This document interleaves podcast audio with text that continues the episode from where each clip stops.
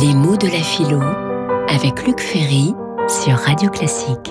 Il existe aujourd'hui sept courants dans l'écologie, ce qui explique peut-être d'ailleurs la difficulté qu'ont parfois les, écologistes politiques à se mettre ensemble et à, à, former un parti euh, unique, si je puis dire. Sept courants de l'écologie qui d'ailleurs eux-mêmes sont divisés. Alors je les indique euh, très rapidement, mais je voudrais les développer dans les exposés qui viendront. Et le seul moyen de les comprendre, c'est de partir d'une philosophie euh, de l'écologie, d'une philosophie politique. Alors il y a d'abord une écologie romantique, je pense que c'est la première, que c'est l'origine de l'écologie moderne, c'est une écologie romantique qui d'ailleurs aboutira aux fameuses euh, lois des années 30 en Allemagne, et la, loi de protection de la nature, la loi de protection des animaux en particulier. Et ensuite une écologie anticapitaliste, plutôt d'extrême gauche, révolutionnaire, ce qu'on appelle les deep ecologistes aux États-Unis, ce qu'on appelle les Fundi en Allemagne.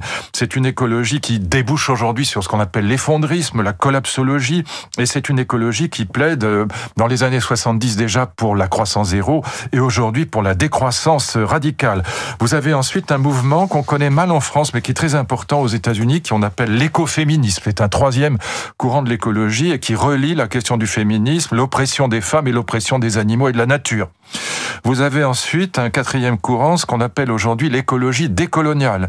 C'est ce dans quoi se reconnaît Greta Thunberg quand elle écrit La crise climatique ne concerne pas seulement l'environnement, c'est une crise des droits humains, de la justice, de la volonté politique. Les systèmes d'oppression coloniaux, racistes et patriarcaux l'ont créé alimenté. Nous devons les démanteler.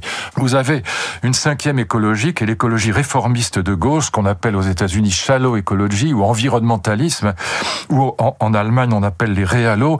Et c'est une écologie qui, à la différence de l'écologie révolutionnaire des collapsologues qui veulent en finir avec le système capitaliste, c'est une écologie qui veut simplement en corriger les effets pervers.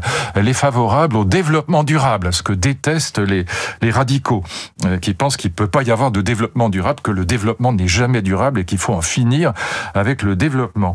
Vous avez ensuite une écologie réformiste de droite, euh, qui est, euh, qui est aussi, qui est finalement assez proche de l'écologie social-démocrate, mais qui se reconnaît plutôt dans euh, ce qu'on appelle aujourd'hui l'écologie circulaire, c'est-à-dire dans le recyclage et dans l'intégration de l'écologie dans le capitalisme, c'est-à-dire la croissance verte.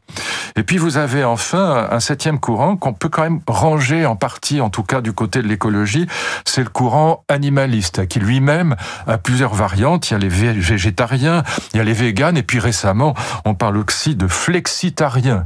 Je vous expliquerai ce que c'est dans une prochaine petite intervention. Donc sept courants de l'écologie qui sont eux-mêmes divisés, ce qui donne une idée de la difficulté de rassembler tous ces mouvements en un seul courant politique. Retrouvez les jeudis philo de Luc Ferry aux conférences Sarah Yalda chaque jeudi à 12h30 au Théâtre des Mathurins.